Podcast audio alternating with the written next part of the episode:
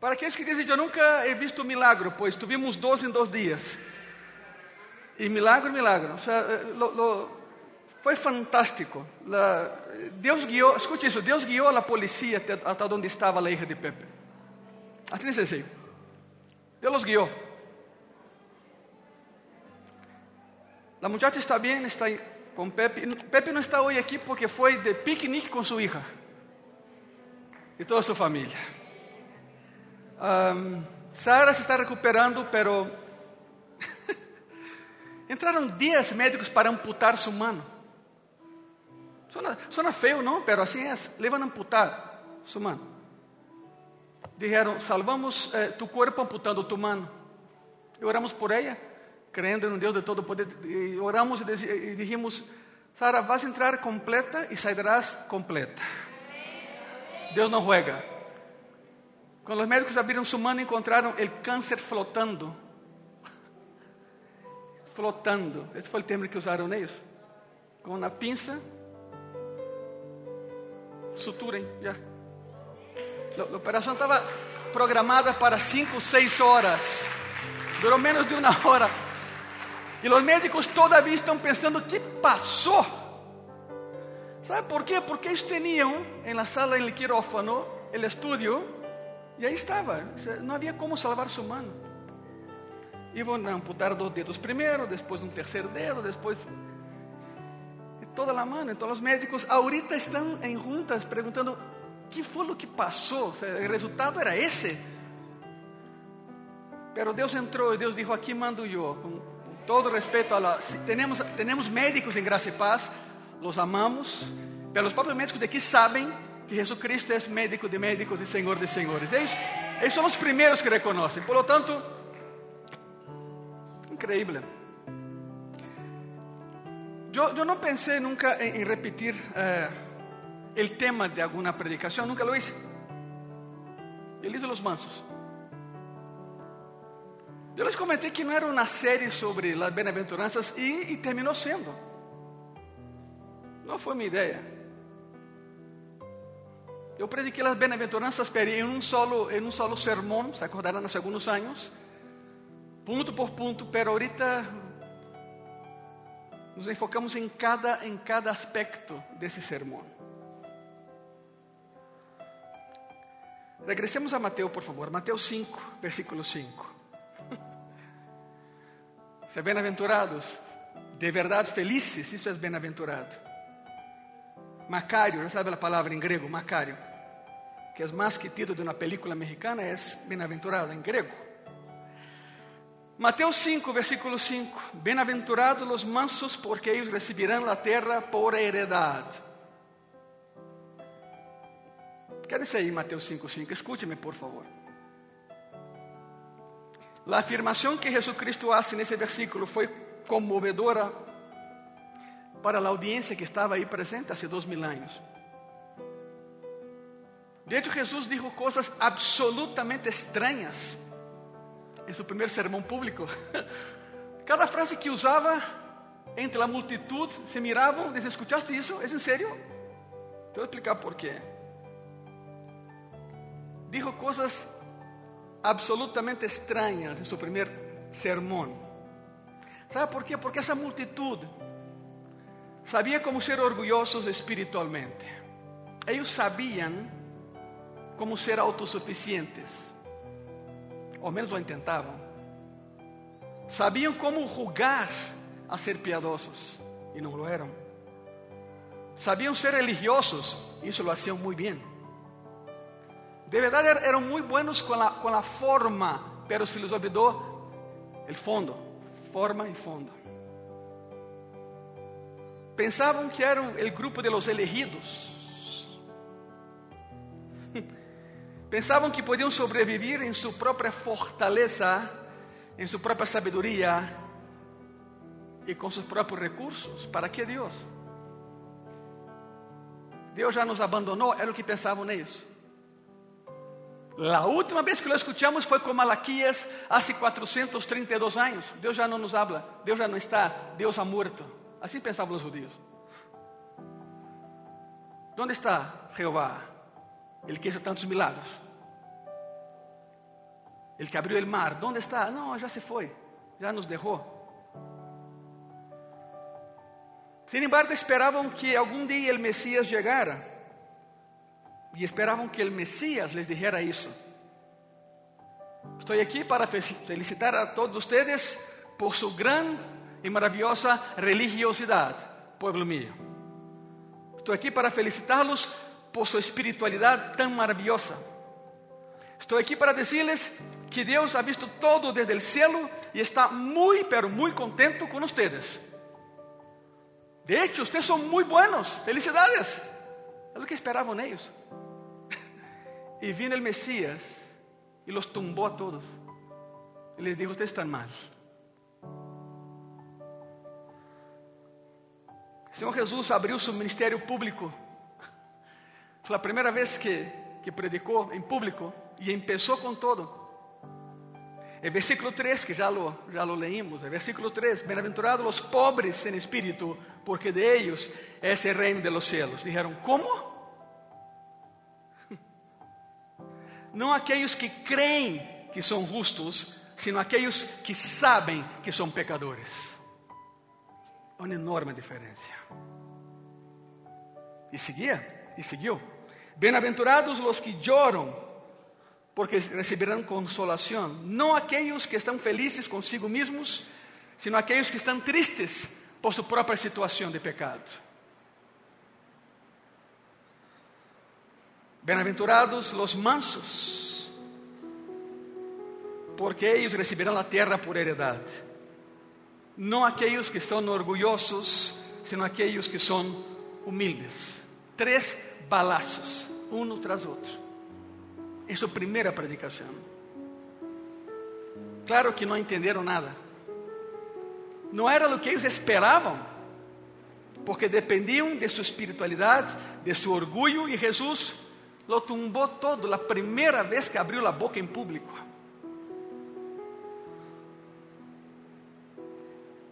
Déjenme darles algo, algo de contexto histórico para que entendam por que estavam assim. No ano 63 antes de Cristo, Pompeio, o imperador Pompeio, havia conquistado a Palestina para Roma. Y de esta manera la independencia judía llegó a su final. Se acabó. Por cierto, esa independencia fue lograda a través de una guerra contra Grecia, la rebelión de los macabeos. Pelaron contra Grecia dominaba Jerusalén. Los macabeos, una familia muy numerosa, se unieron, derribaron a los griegos, dijeron, somos libres. En 63 Roma entró. Y Roma dijo, no queremos pelear contra Grecia, deje que ellos se maten y peleamos con el que sobreviva. Pues fue Jerusalén. Y ahí fue donde Roma entró. No pasó mucho tiempo y llegó Roma. A partir del año 63 a.C., la tierra era gobernada en parte por reyes herodianos. ¿Quién eran los herodianos? Los herodianos eran una familia, Herodes ahí está, de reyes designados por César.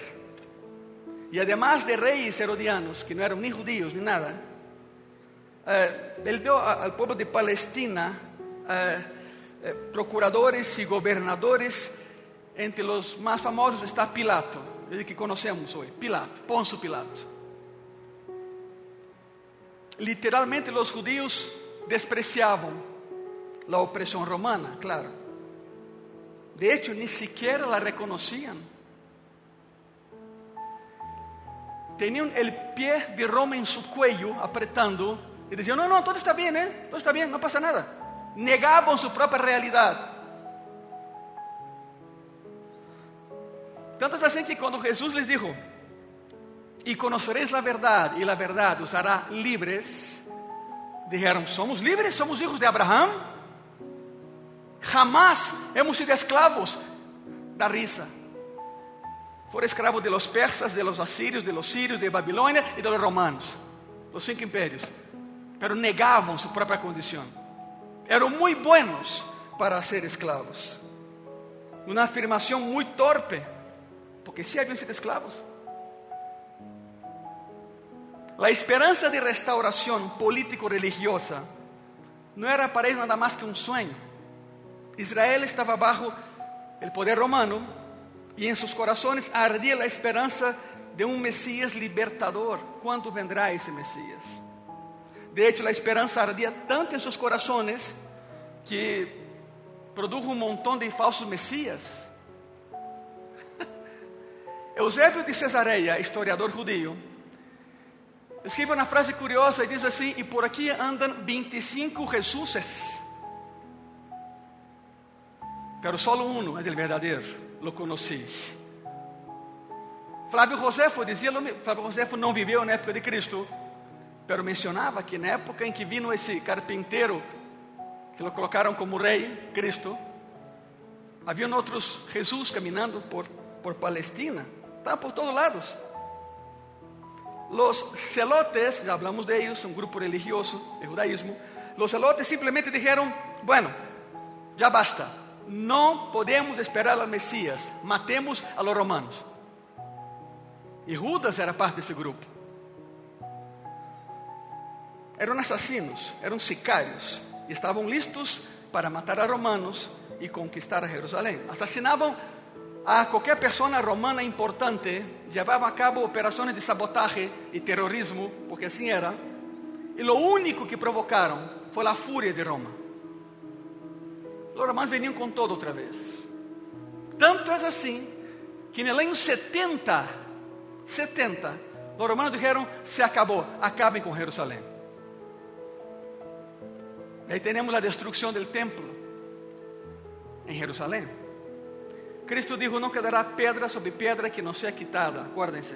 E sim, literalmente quitaram as pedras porque o oro se derretía por el incendio en la ciudad y el oro líquido se metía entre las piedras del templo. Por eso quitaron piedra sobre piedra. El gran secreto judío que nadie habla, la gran vergüenza judía que nadie cuestiona, es que no fue Tito Vespasiano quien eh, demolió el templo. Tito Vespasiano, que después fue imperador, era un arquitecto. Dijo a sus soldados, acabem com todo, pero não toquem o templo. É maravilhoso. Arquitectonicamente é hermoso, não lo toquem. E uno disse, então, pastor, se foram os romanos, quem foi? Os judíos. Eles mesmos profanaram seu próprio templo. ¿Por quê? Por el oro. Por el oro. Nenhum judío vai reconhecer isso, só um judío convertido. Graças a Deus. Podemos chegar a dizer, não, não foram, não foram os romanos. Os romanos sim acabaram com Jerusalém, mataram a 1 milhão 132 mil pessoas, acabando com toda Jerusalém. Esse é o número de los muertos. Pero não tocaram o templo. Então, os judíos subiram a montanha do templo, roubaram as portas de Nicanor, que eram portas de ouro enormes, que separavam o átrio de las mulheres, de los levitas, as famosas portas eternas del Salmo son estas. Robaron las puertas. Hoy en día hay muchos escudos romanos hechos con esas puertas porque los judíos robaron la, las puertas, hicieron bingotes de oro y vendieron a los romanos. Bueno, história, mas para que vejam como eram. Não quedará pedra sobre pedra. Tito Vespasiano entra, mata mais de um milhão de pessoas, pero o templo foi destruído por los próprios judíos ávidos por el oro derretido que se metía entre las piedras. Eso no fue lo peor. Entre el año 132 y 135 después de Cristo, Adriano, el emperador en turno, vino desde Roma y fue por toda la tierra de Israel matando a personas.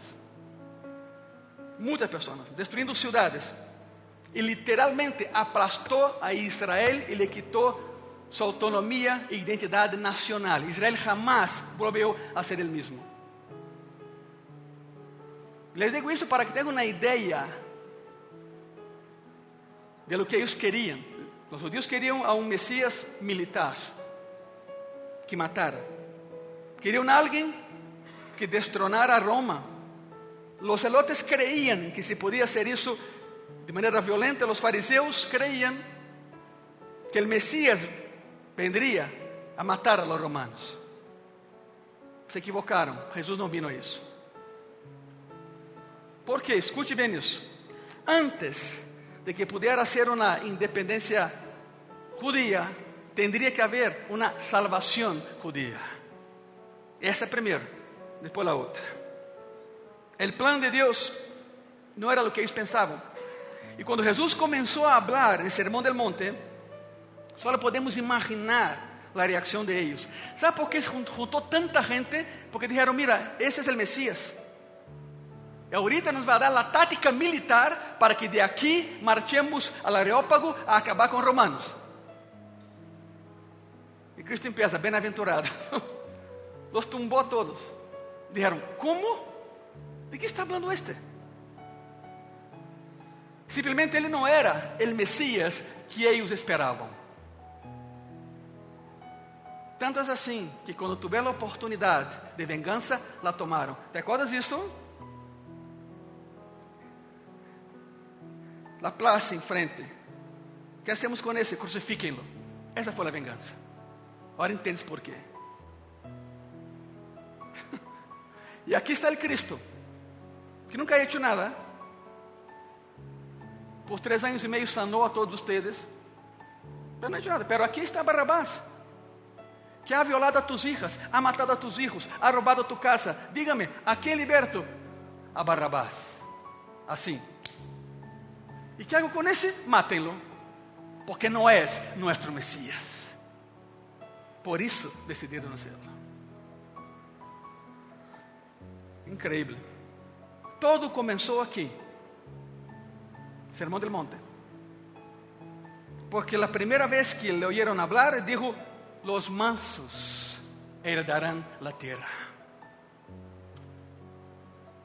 Claro que esto prepara el escenario para lo que él dijo en su sermón. Y lo que dijo fue, escuche eso, no son los autosuficientes, no son los que se creen santos, no son los orgullosos o los fuertes o los arrogantes. No, no son los religiosos los que entran en mi reino. No. Solo los quebrantados y los que lloran. Los mansos, y los hambrientos, y los sedientos, y los misericordiosos, y los puros, y los pacificadores, y los perseguidos, y los que están calumniados, y los que nunca se vengan. Esses son los ciudadanos de mi reino. Y la multitud guardó silencio, no puede ser. Los acabó con ese sermón. No lo podían creer. Este no puede ser el Mesías, así decían ellos. Foi um mensagem revolucionário, revolucionário. Para entenderlo, Mateus 5:5, temos que fazer perguntas. Aqui está a primeira. Depois desse contexto, pastor, o que significa ser manso então? O que significa ser manso? Bueno, devemos responder a esta pergunta, porque eh, se as únicas pessoas felizes, bem-aventuradas, são pessoas mansas e queremos ser felizes, mais vale que sepamos o que significa a mansedumbre. Mais nos vale. O conceito de manso, de versículo 5, se deriva de reconhecer nossa pobreza espiritual, del versículo 3, e llorar por nossos pecados, versículo 4. Todo el sermão está conectado. É como uma escalera, peldaño por peldaño. A palavra manso, em seu original, é espraus, em grego. A palavra manso espraus. O que significa, pastor, em seu original? Significa alguém gentil, alguém com um coração tierno,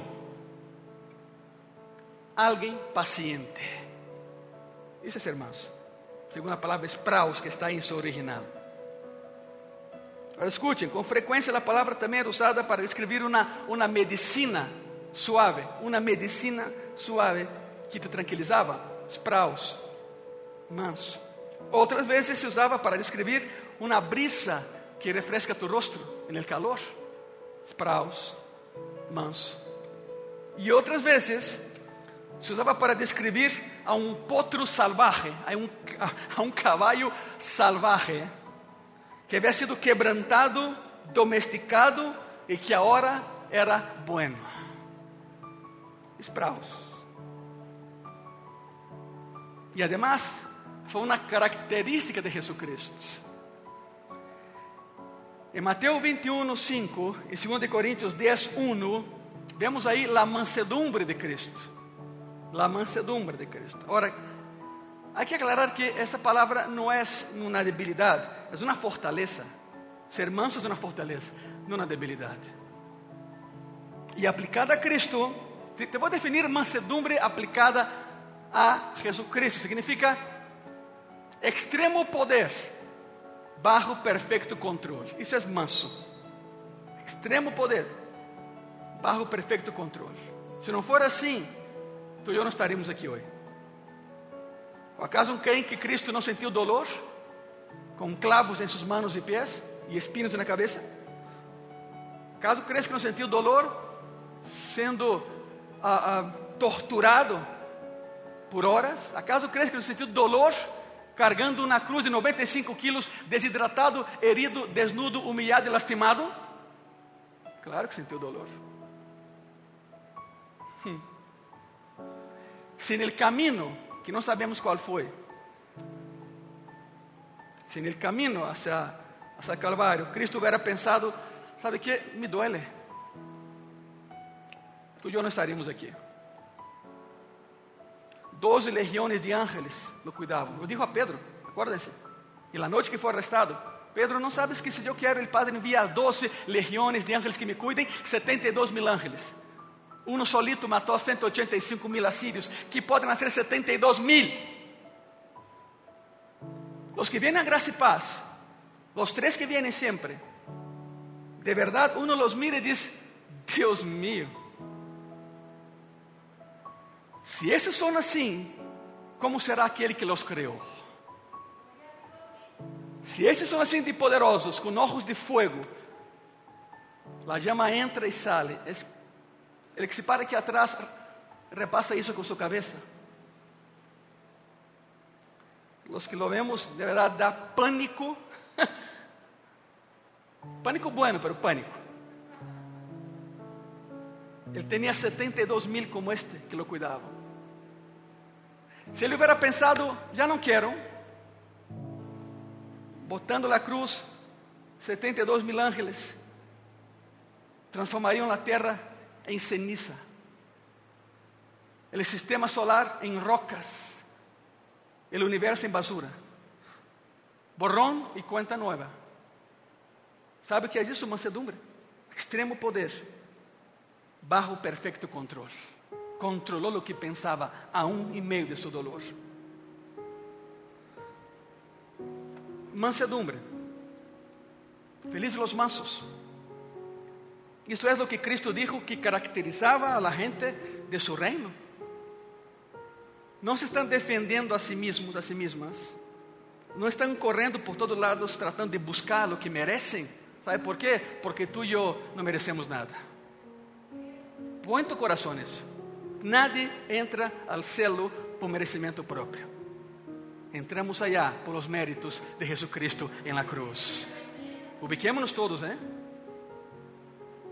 Isso foi um choque para os judíos que escutaram. Bem-aventurados os mansos. Passaram todo o tempo defendendo sua própria santidade e eram hipócritas. Nunca entraram a seu reino porque não conheceram o significado da palavra mansedumbre, porque não eram mansos. Seu poder estava fora de controle, estavam destroçando a cada persona que los ofendia. Isso não é mansedumbre, isso é soberbia. A pergunta número dois: Como se manifesta a mansedumbre? Já vimos que é ser manso. Como se manifesta a mansedumbre? Bueno, vamos entender melhor se vemos isso na prática. E te traje aqui três histórias rápidas. Em Gênesis 13, temos o chamamento de Abraham. Abraham, de Ur de los Caldeus, deja todo o que tengas, Abraham, e vem comigo. O mais curioso é que não vas encontrar aqui que Abraham perguntara: ¿Dónde, Senhor? Não, não, tu sígueme. Deja todo. Deja tu comércio, tus negócios, tu palácio, todo, e vem comigo. Pero junto com ele foi Lot, seu sobrinho. Lot, el problemático Lot. Te voy a leer algo. Génesis 13, del 5 al 9. Também Lot, que andava com Abraão, porque todavia era Abraão, acordem-se, tinha ovejas, vacas e tiendas. E a terra não era suficiente eh, para que habitassem juntos, pois suas possessões eram muitas e não podiam morar em um mesmo lugar. Houve contienda entre os pastores del ganado de Abraão e os pastores del ganado de Lot. E el cananeu e el fereceu habitavam então em la terra, ou seja, peleavam entre eles e também havia inimigos alrededor. Então Abraão dijo a Lot: Não haya agora altercado entre nós dois, entre mis pastores e los tuyos, porque somos hermanos, tio e sobrinho. Não está toda a terra delante de ti? Eu te ruego que te apartes de mim. Se fores a la mano izquierda, eu iré a la derecha. E se tu a la derecha, eu iré a la izquierda. Simplesmente Abraão deixou que seu sobrinho escorrera primeiro, pelo pacto era com ele, não com Lot. Acorda-se disso. Hijo, já é o que eu quero, o que eu quero e o que sobra é tuyo. Não, escorre tu primeiro, hijo. Sabe o que é isso? Mansedumbre. Esse ser manso. Escorre tu primeiro. Temos a José, vendido como esclavo por seus próprios hermanos, declarado morto por seus hermanos, e 18 anos depois se reencontram. 18 anos depois, pero resulta que José era o dono do mundo nesse momento. Estava Faraón, dono de todo, e um pouquinho bajo Faraón, José. Alguns diriam, la vengança. Los perdonou, los alimentou, les deu terra. Isso é ser manso. Isso é ser manso. Teremos a Davi perseguido por Saul. Saul a cada rato mandava chamar, ve, chama, chama, e que toque a harpa. E venia Davi, não? E quando Davi entrava à sala do trono, Saul grava uma lança e levantava a lança. E passava a lança e clavava na parede. E Davi saía correndo. Ah, não, não, não, me equivoquei, me confundi de inimigo. Chama outra vez. E Davi outra vez. E outra lança na parede. Eu creio que Saúl agotou as lanças que havia no palácio, quedaram todas clavadas na parede. E um dia, Davi teve a oportunidade de matar a Saúl e acabar com isso. Não lo hizo. Ele cortou um pedaço de seu manto e lo guardou. Aqui está. Eu poderia haver te matado não hice. Sabe o que é isso? Mansedumbre. Porque minha não é a vengança, é de Jeová. O reino de Deus está ocupado por pessoas mansas. Isso é o que Jesus estava predicando. Os judeus não estavam listos para entender o conceito. Para nada. Lo mataram. Uzias foi um rei excepcional. Uzias não era bipolar, mas tuvo duas etapas de sua vida. Começou muito bem, terminou muito mal. Uzias foi um rei excepcional. Estuvo em guerra contra os filisteus, los expulsou de la terra e construiu cidades e todo com a ajuda de Jeová. Segundo Crônicas 26, diz assim a palavra, versículo 12 e versículo 13. Estamos falando de felizes los mansos, pero há um contexto por atrás. Segundo Crônicas 26, versículo 12 e versículo 13. Todo o número de los jefes de família valientes e esforçados era 2.700, 2.600, perdão. 2.600. E bajo la mano de estos estava o ejército de guerra. Escute o número: 307.500 guerreiros poderosos. Enorme era o ejército. Poderosos e fortes para ajudar al rei contra os inimigos. Casi que eh, eh, eh era um terço de, de milhão seu exército, um exército invencível, um exército poderosíssimo. Siga a história. Segundo ele, Crônicas 26, versículo 14 e 15. E Uzias preparou para todo o exército escudos, lanças, yelmos, coseletes, que são armaduras que se põem no pecho, arcos e ondas para tirar pedras. E isso em Jerusalém, máquinas inventadas por engenheiros, para que estivessem nas torres e nos baluartes, para arrojar saetas e grandes pedras. Mandou fazer eh, eh, mega catapultas e, e monstruosas. Eh, eh, eh, son máquinas para aventar lanças enormes. Bueno, todo isso foi feito em Jerusalém. Como ballestras gigantescas, não? Eram ballestras gigantescas. E sua fama se estendeu lejos, porque foi ajudado maravilhosamente a ser-se poderoso. Tinha os melhores engenheiros, os melhores soldados, as melhores armas. Literalmente tinha uma maquinária militar fantástica. E seu nome se esparceu por todos lados. Uzias, quem como Uzias? E então sucedeu a catástrofe. Sucedeu a tragédia. Aí mesmo, versículo 16 ao 18. Mas quando já era forte, seu coração se enalteceu para sua ruína. Porque se rebelou contra Jeová, su Deus. Entrando no templo de Jeová para queimar incienso no altar del incienso. ¡Wow! Y entró tras él el sacerdote Azarías, y con él ochenta sacerdotes de Jehová, varones valientes. Y se pusieron contra el rey Usías, que valientes, ¿no? Y le dijeron, no te corresponde a ti, oh Usías, el quemar incienso a Jehová, sino los sacerdotes hijos de Aarón, que son consagrados para quemarlo. Sal del santuario, porque has prevaricado, y no te será para la gloria delante de Jehová Dios. Uau! Só houve um grupo de pessoas na história a la qual se les permitiu queimar incenso ante Jeová e eram os sacerdotes. Nadie mais.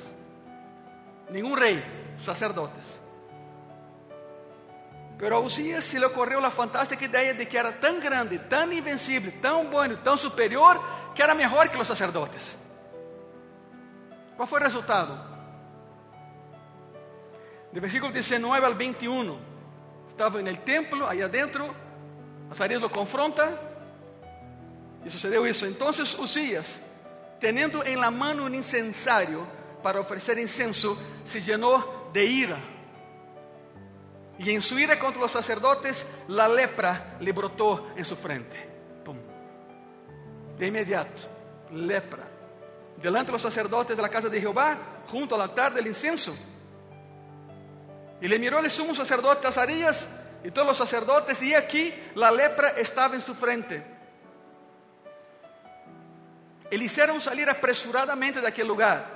Y él también se dio prisa a salir, porque Jehová lo había herido. Así, el rey Usías fue leproso hasta el día de su muerte. Y habitó leproso en una casa apartada, por lo cual fue excluido de la casa de Jehová. Y Jotán, su hijo, tuvo cargo de la casa real, gobernando al pueblo de la tierra. Así terminó Usías. Cuando un hombre es orgulloso, cuando alguien es orgulloso, inevitablemente va a ofender a Dios defendiéndose a sí mismo. Porque no cree que Jehová sea capaz de hacerlo. Cuando un hombre es manso, agradará a Dios, porque no tiene necesidad de defenderse a sí mismo. Outras palavras, mansedumbre é confiar em la defensa de Deus. Isso é ser manso. Defende-me tu, Senhor. E Deus te disse: Haz tu lado, ahora entro eu. Porque ou eres tu ou sou eu, disse o Senhor. Terceira pergunta: Qual é o resultado de ser manso? Que ganho com isso? O passagem diz: Bem-aventurados os mansos. O sea, ¿quieres ser feliz? Ok, isso é o que significa. Serás feliz, pero sé manso. E aí outra promessa: recibirão a terra por heredade. Isso é muito importante. Recibirão a terra por heredade. Originalmente, sabemos, Jeová havia prometido a Israel terra. Há pessoas que pensam nesse conceito e se quedam aí, pero não é o que o versículo está dizendo. Não é isso? Antes disso, Deus lhe havia dado terra ao homem. ¿Dónde, pastor? Em Gênesis. O pecado rompeu com a promessa, pero aí está. Gênesis 1, versículo 28. E los bendijo Deus. y les dijo, frutificad y multiplicaos, llenad la tierra, sojuzgadla. Tome el control y señoread en los peces del mar, en las aves de los cielos y en todas las bestias que se mueven sobre la tierra. La promesa era esa. ¿Quieren vivir en el Edén otra vez? Sean mansos. ¿Quieren regresar a ese estado de cumplicidad amorosa entre Dios y ustedes? Sean mansos y la tierra será de ustedes. Deus lhe deu domínio ao homem sobre toda a terra. E o que ele está dizendo é que quando te convertes em cristiano e eres manso, entras ao reino e recebes parte da herança original. O paraíso recuperado, o Edém outra vez, porque um dia, igreja, tu e eu reinaremos com Cristo aqui na terra, e a terra será nossa. ¿Están aquí, verdad? Antes de todo, la tierra por herencia. Dios prometió tierra a los judíos y nunca la obtuvieron completamente. ¿Sabías eso? Nunca dominaron todo lo que le había dado. Siempre tuvieron una posesión parcial. Aún la actualidad. Te voy a decir una cosa. En Israel hoy en día, la población es de 8 millones de personas. Em Brasil, há 7 milhões de judíos. Casi vão a la par. Como se explica isso? Não quiseram a terra por herência, porque não quiseram ser mansos. Ves o mapa de Israel hoje? É uma aguja. E era enorme. Jordânia, Cisjordânia, parte de África, todo era de eles. Não quiseram porque o preço era ser manso. Nunca foram mansos. A mansedumbre não é com eles, não é para eles. A promessa original da terra a Abraão se estende hasta o rio Éufrates, entrando a Iraque. Hoje em dia, Iraque. Hoje em dia, nem sequer podem cruzar o Jordão do outro lado. Ni siquiera. Porque há problemas. Há problemas. Hermano y hermana, si eres orgulloso y soberbio, es muy probable, muy posible que no estés en el reino de Dios, que no seas parte del reino de Dios. Pastor, soy cristiano, ok, te felicito, pero eres manso. Porque hay un montón de cristianos violentos. La palabra heredad, heredad, que está ahí, en su original, la palabra griega es cleronomeu. Cleronomeu. Eu não quero que aprendas grego, só se estás em nosso instituto bíblico, com a irmã Rocio. Mas o contexto é este. Cleronomeu significa receber uma porção designada a ti. Recibe, aqui está, pero mantém-la. Deus prometeu, Deus estabeleceu e o homem não quis. O preço qual era? Ser manso. Não, não sou manso. Déjalo assim. Salmo 37, versículo 9.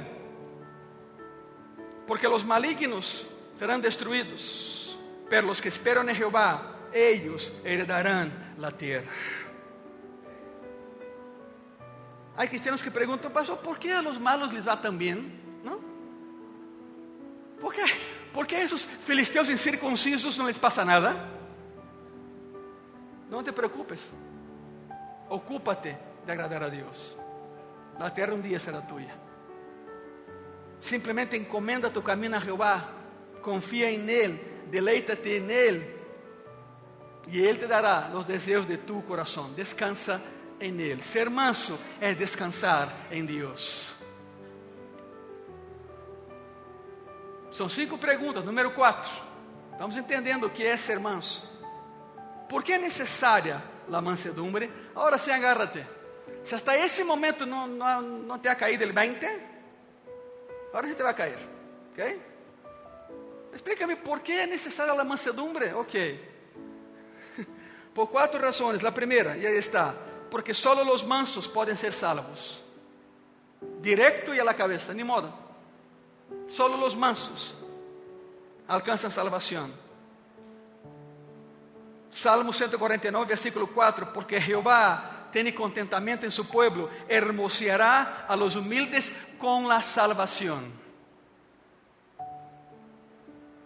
Si, si no, si no vienes a Dios, y tú que me estás viendo por internet, si no vienes a Dios con espíritu quebrantado, llorando por su pecado y en completa humildad delante de su santidad, no aceptarás la salvación. Tú y yo conocemos a personas así, predicamos, no, no, no, no, no, no quiero. Bueno, rechazan a Cristo y rechazan la salvación. Solo los mansos son salvos. Porque esa era la, la mansedumbre. Punto número dos, no puedes recibir la palabra de Dios a menos que seas manso. Santiago 1, 21. Por lo cual, desechando toda inmundicia y abundancia de malicia, recibid con mansedumbre la palabra implantada, la cual puede salvar vuestras almas. ¿Por qué la mansedumbre es necesaria? Número tres, no puedes dar testimonio si no eres manso. Primera de Pedro 3, versículo 15. Sino santificad a Dios el Señor en vuestros corazones y estad siempre preparados para presentar defensa con mansedumbre, no con peleas, no con gritos, con mansedumbre y reverencia ante todo el que os demande razón de la esperanza que hay en vosotros. ¿Sabe qué es eso? ¿Por qué eres cristiano? Explica, sin gritar, sin ofender. Número 4, não podes glorificar a Deus se não eres manso. 1 de Pedro 3, versículo 3 e versículo 4. Vuestro atavío não seja externo de peinados ostentosos, de adornos de ouro ou de vestidos lujosos, sino el interno, el del corazón, en el incorruptible ornato de un espíritu afable y apacible que es de grande estima delante de Dios. Adorna su interior con mansedumbre. No hay nada malo que se vistan bien. Vístate lo mejor que puedas. Vístete bien, claro. No, eso porque hay personas que agarran ese versículo y dicen, ¿sabe qué? No me voy a peinar, ni me voy a bañar, nada. No, tampoco. Eso de peinado ostentoso, en griego, es una palabra que designa que las, que las hermanitas que eran ricas iban al culto con oro en su cabello. Agarraba aceite de olivo, pasaba en su cabello y un esclavo o una esclava les aventaba oro. El original dice trenzas de oro, pero debido a, a nuestra traducción, peinado ostentoso, no. El original dice trenzas de oro. Hermanas que eran ricas y como querían humillar a las hermanas pobres de la iglesia, llenaban su cabeza de oro. Y la palabra es, ¿por qué traes oro afuera y no oro adentro de tu corazón? Es esto, pero no tiene nada que ver con que se arreglen. Arréglense, por favor. ¿ok? Arréglense, por favor. Quinta y última pregunta. ¿Cuántos dicen amén? Estás pensando, gracias a Dios llegó al final, ¿no? ¿Cómo sé si soy manso? Buena pregunta, ¿no? Otra, después de todo eso, ¿cómo sé si soy manso o no? Muy bien. Tienes que responder algunas preguntas. La primera es, ¿tienes dominio propio? ¿O te enojas, reaccionas y buscas venganza? Esa es la, pregunta, la primera pregunta que tienes que contestar tú mismo. En segundo lugar, ¿respondo humildemente en obediencia a la palabra o grito y me harto? En tercer lugar, ¿soy un pacificador? ¿Soy una pacificadora? Porque como pueden ver, eso es mansedumbre, eso es ser manso. La mansedumbre perdona, restaura y siempre busca la paz. Siempre. Eso es ser manso. En cuarto lugar, recibo bem a crítica e respeito a los que me criticam.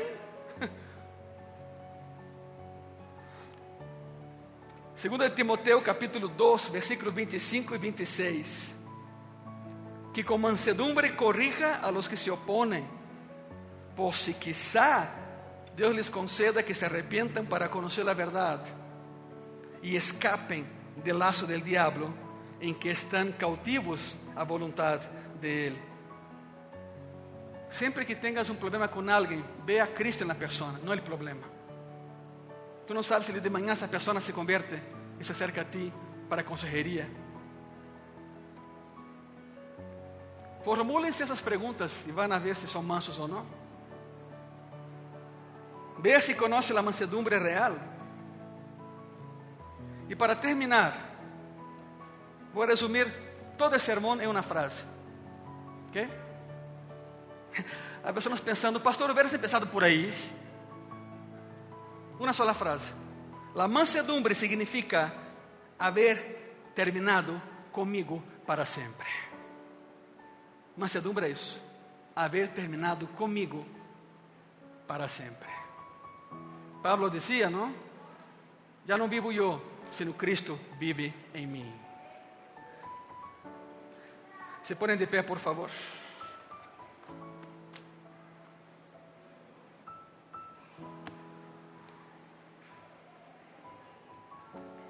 E vou pedir a los que queiram que venham ao altar e hablem com, hablem com Jesucristo. Não tarde muito, não se tarda nada. Los que preferem estar aí, adelante, não é problema, pero hablem com Ele, ok? Sentado, parado, hincado, acostado, como seja, pero hablem com Ele. E dile, Senhor, eu quero ser manso. Eu não quero ser como sou. Porque descubro, Senhor, que quizá todavía não está em tu reino, aunque seja cristiano e cristiana. Ajuda-me, Senhor, a ser manso, como tu eres manso. Controla mis instintos carnales.